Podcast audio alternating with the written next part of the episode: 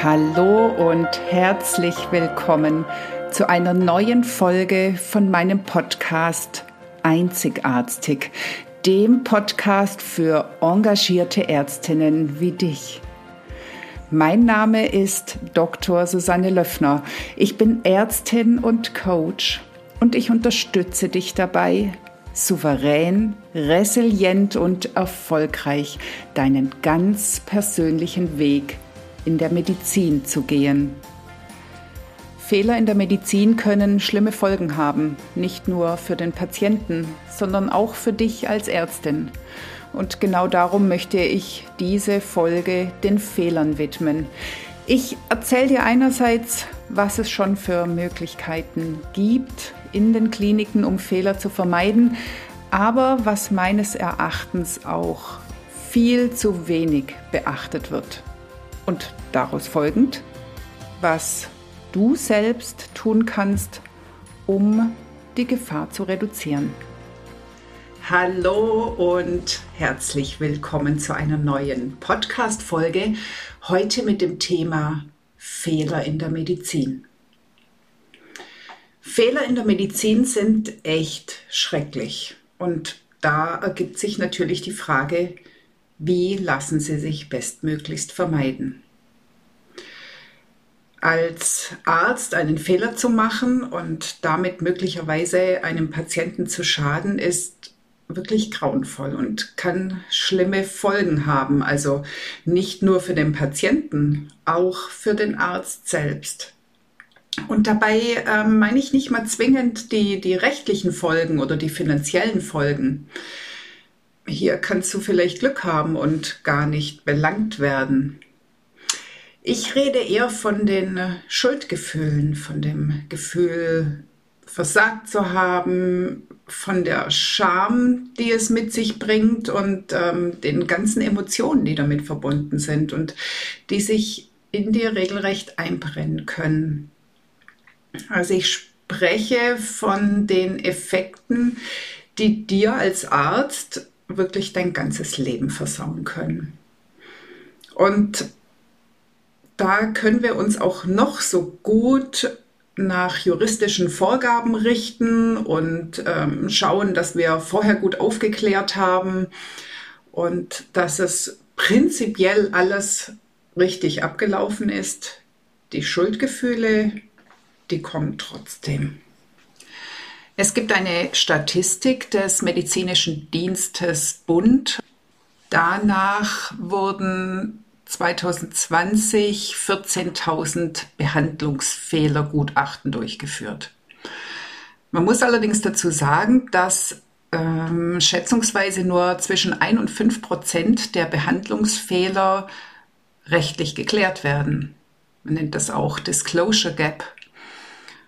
Und wenn man sich nach einem Gutachten des Sachverständigenrats zur Begutachtung der Entwicklung im Gesundheitswesen richtet, die, ähm, das Gutachten hat 2007 stattgefunden, geht man davon aus, dass die tatsächliche Zahl der Behandlungsfehler ungefähr 30-fach höher liegt.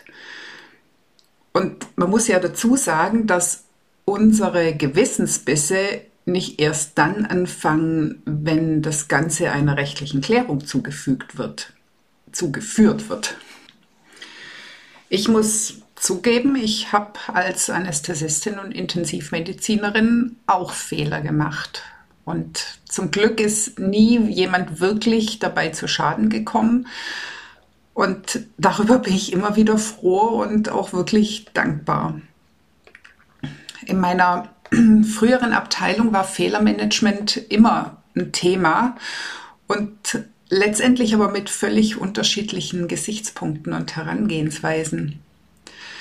Was ich unglaublich geschätzt habe, war eine offene Fehlerkultur, die vom Chefarzt vorgelebt wurde.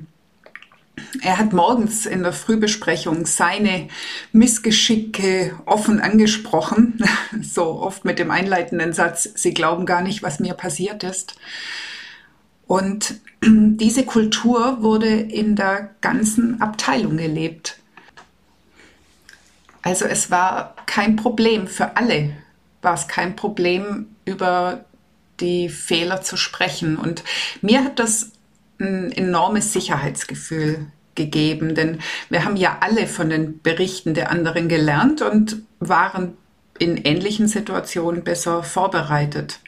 Aber auch allein zu wissen, dass man für einen Fehler nicht an den Pranger gestellt wird, hat mir einen Großteil der Angst genommen, überhaupt einen zu machen. Und die Angst, die ist ja letztendlich auch wieder fehlerfördernd. Eine andere Methode, um Fehler zu vermeiden, ist ähm, zu strukturieren oder zu systematisieren. Also wir haben viele SOPs, also Standard Operating Procedures, für alle wichtigen Vorgänge geschrieben. Auch das hat große Vorteile. Also erstens, wenn du so eine Leitlinie erstellst, dann ähm, befasst du dich ja intensiv mit dem Thema, wiederholst es und ähm, lernst natürlich enorm dazu. Aber du hast auch die Möglichkeit, dich vor speziellen Eingriffen oder bestimmten Situationen ganz gezielt darauf vorzubereiten. Und gerade für jüngere Kollegen ist das wirklich ein Segen.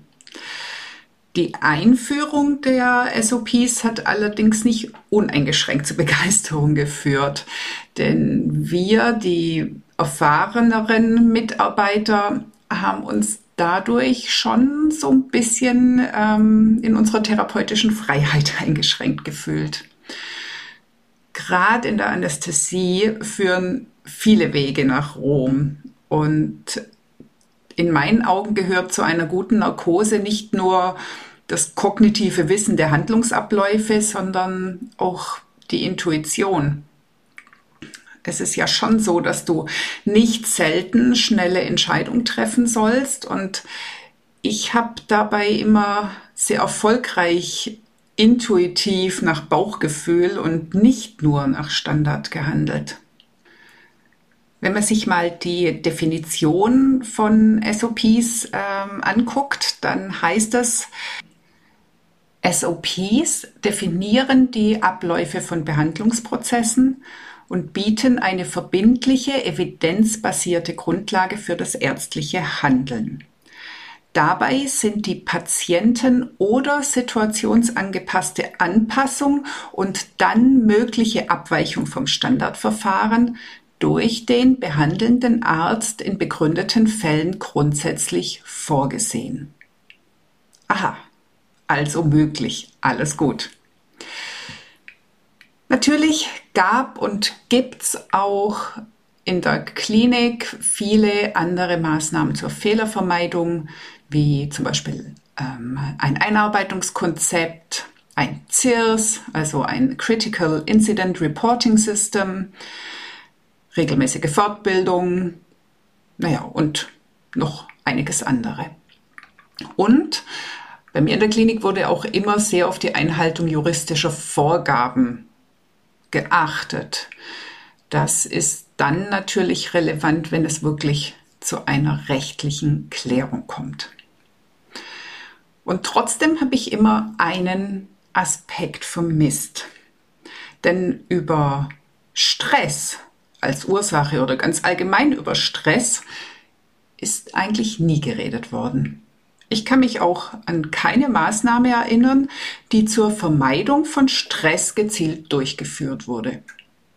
Und über Ängste wurde auch nie geredet, zumindest nie offiziell.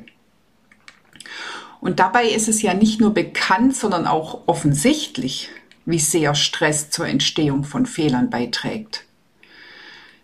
Geraten wir in, in eine akute Stresssituation, wird unsere kognitive Fähigkeit extrem eingeschränkt. Das limbische System übernimmt und wir gehen zur Fight-Flight-Freeze-Response. Und ich glaube, im Rahmen einer Notfallsituation oder einem Moment, in dem wir uns eigentlich konzentrieren sollten, ähm, ist weder Fight noch Flight noch Freeze wirklich sinnvoll. Was gibt es für Stressfaktoren ähm, in der, im Rahmen der ärztlichen Tätigkeit? Da gibt es echt viele. Also da gibt es den privaten Stress. Ja, soll man vor der Tür lassen, aber gelingt das wirklich immer? Dann sind da akustische Alarme, akuter, chronischer Schlafmangel, Müdigkeit, Zeitdruck, egal ob organisatorischer Natur oder medizinischer Natur, lange Arbeitszeiten, komplexe Tätigkeiten, Leistungsdruck, schlechte Teambedingungen, zum Teil Probleme äh, zwischenmenschlich, Kommunikationsprobleme. Dann gibt es vielleicht die mangelnde Unterstützung oder der fehlende Rückhalt von Vorgesetzten, Man kann fachlich überfordert sein. Die Verantwortungen sind möglicherweise nicht geklärt. Und in meinen Augen kommt noch ein, ein weiterer extrem selten genannter Punkt dazu der Schwerpunkt auf Fehlervermeidung durch starre, unflexible Vorgaben, genau wie wenn es kein ähm, konstruktives Fehlermanagement in einer Abteilung gibt, führt zu Angst. Und genau die führt wieder zu Stress. Also, wenn ich mir so die Übersicht über die Stressursachen angucke, dann gibt es wirklich viel zu tun. Also, wenn wir wirklich mehr Fehler vermeiden wollen. Und ich spreche jetzt hier tatsächlich alle an.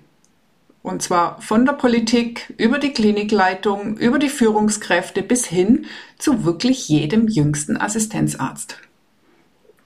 Denn die Strukturen müssen sich ändern. Braucht mehr Personal und es braucht flexiblere Zeitmodelle. Familien brauchen eine zuverlässige Kinderbetreuung, denn der Gedanke, oh Gott, schaffe ich es rechtzeitig, mein Kind abzuholen, ähm, der lenkt ab. Und warum bemüht sich nicht jede größere Klinik um einen Betriebskindergarten, der die Arbeitszeiten des, Personal, des Personals abdeckt? Und auch die Führung muss sich ändern. Wir brauchen nicht mehr diese hierarchischen Strukturen, wir brauchen viel mehr den Teamgedanken. Und das trotz klarer Zuweisung, wer für was verantwortlich ist. Und ich glaube, aus dem ständigen Konkurrenzkampf darf endlich ähm, ein Miteinander werden. Und Kommunikation gehört doch zur Pflichtfortbildung. Wie kommunizieren wir untereinander? Wie kommunizieren wir mit dem Patienten? Und das sind erstmal die äußeren Faktoren. Denn ich glaube, das Allerwichtigste ist, dass der Arzt innerlich stark ist egal in welcher Position. Und dazu darf wirklich jeder Einzelne erstmal sich selbst und seine blinden Flecken anschauen. Und dazu gehört zum Beispiel der Perfektionismus, der dich völlig den Blick fürs Wesentliche verlieren lässt, weil du dich an irgendeiner Sache festbeißt. Oder vielleicht deine emotionale Labilität, dass du sehr starke Ängste hast oder durch die Ängste eventuell auch Ärger gegenüber andere, weil du anfängst, dich zu vergleichen. Versagensängste sind ein Thema, der übermäßige Wunsch nach Anerkennung, meist durch fehlendes Selbstvertrauen. Und das wiederum kann zu Konkurrenzkampf oder zur Abwertung anderer, zu Leistungsdruck und ach, ich weiß nicht, was noch allem führen dann vielleicht hast du schlechte berufliche Erfahrungen gemacht, die du nicht wirklich verarbeitet hast und die du jetzt bewusst oder unbewusst an jüngere Kollegen weitergibst.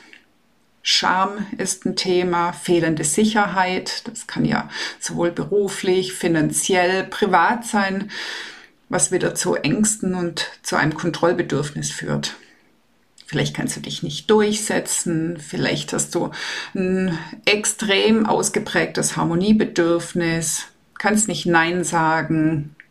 Also es gibt Punkte wie Sand am Meer und alle diese Dinge senken die Resilienz und fördern damit beziehungsweise stehen dem Stress nicht entgegen. Und das wiederum alles führt zu einer erhöhten Fehlerquote.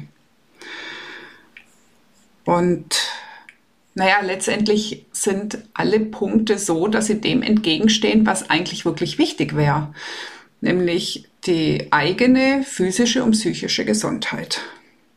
Und hier gibt es jetzt wirklich keine Ausreden, denn jeder trägt dafür selbst die Verantwortung. Und dafür ist auch nicht die Politik und nicht das Gesundheitssystem verantwortlich oder schuld. Das sind alles Sachen, wo jeder selbstwirksam dran arbeiten kann. Und das ist immer noch nicht en vogue. Es wird so viel Zeit und auch Geld für medizinische Fortbildung verwendet. Aber so für innere Stabilität, psychisches Wohlbefinden, ähm, daran gibt es wenig Interesse im medizinischen Bereich. Also weder von oben noch bei den Ärzten selbst. Also die Industrie ist da Meilen voraus. Und im Sport auch. Also die Leistungssportler wissen inzwischen, wie wichtig die mentale Stärke ist. Und in der Industrie ähm, wird auch erkannt, dass gesunde, resiliente Mitarbeiter produktiver sind. Und wenn man sich jetzt noch die Burnout- und Suizidrate unter Ärzten anguckt, ähm, ja, ich denke, das spricht für sich. Und um da was zu ändern, braucht es wirklich das Bewusstsein von jedem Einzelnen und kein Sündenbock. Und deswegen kann ich dich nur dazu anregen, dir auch Gedanken dazu zu machen, dir auch mal dein Stresslevel anzugucken, wirklich mal ehrlich zu hinterfragen, was macht denn Stress? Und nicht nur die äußeren Faktoren suchen, sondern auch nach innen gucken, wo sind meine Themen, wo sind meine Schwierigkeiten. Und ja, es gibt ja nicht nur die Fehler als Gründe, um eine Stressresilienz zu erwirken, sondern das hat ja noch viele andere positive Effekte. Letztendlich bist du dadurch auch gesünder. Und in diesem Sinn möchte ich dir ans Herz legen, tu was für dich. Und wenn du dabei Unterstützung brauchst, dann melde dich sehr gerne bei mir.